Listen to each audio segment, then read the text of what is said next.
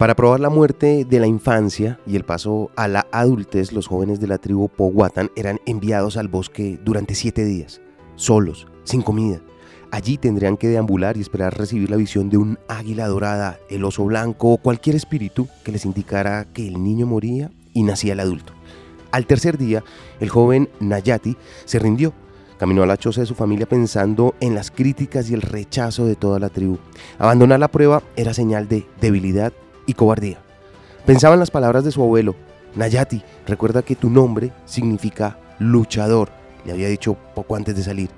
A él no lo venció el hambre, la sed, la oscura noche, las fieras del bosque, lo venció el temor a no pasar la prueba, la duda de no lograrlo y enfrentarse a las críticas, la burla de los que serían tratados ahora como hombres, mientras él seguiría siendo considerado un niño.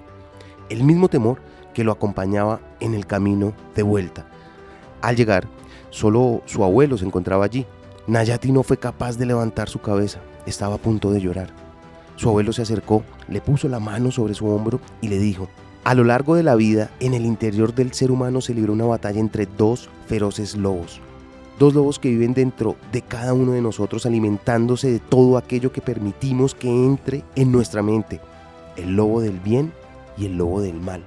El primero es bueno, lleno de paz, confianza, valor. En cambio, el segundo es malvado y lo caracterizan la envidia, la culpabilidad y el temor. Es una pelea a muerte. Mientras el lobo del bien busca exaltar tus virtudes, darte confianza y seguridad y convencerte de tu capacidad para superar los retos que enfrentes, el lobo del mal llena tu cabeza de temores y dudas. Trata de acobardarte, persuadiéndote de que no estás preparado y de que vas camino a un fracaso seguro. Nayati le preguntó, ¿Y cuál lobo gana generalmente?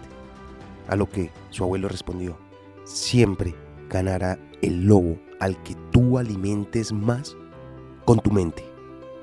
Lo aprendí en la vida, está en los libros.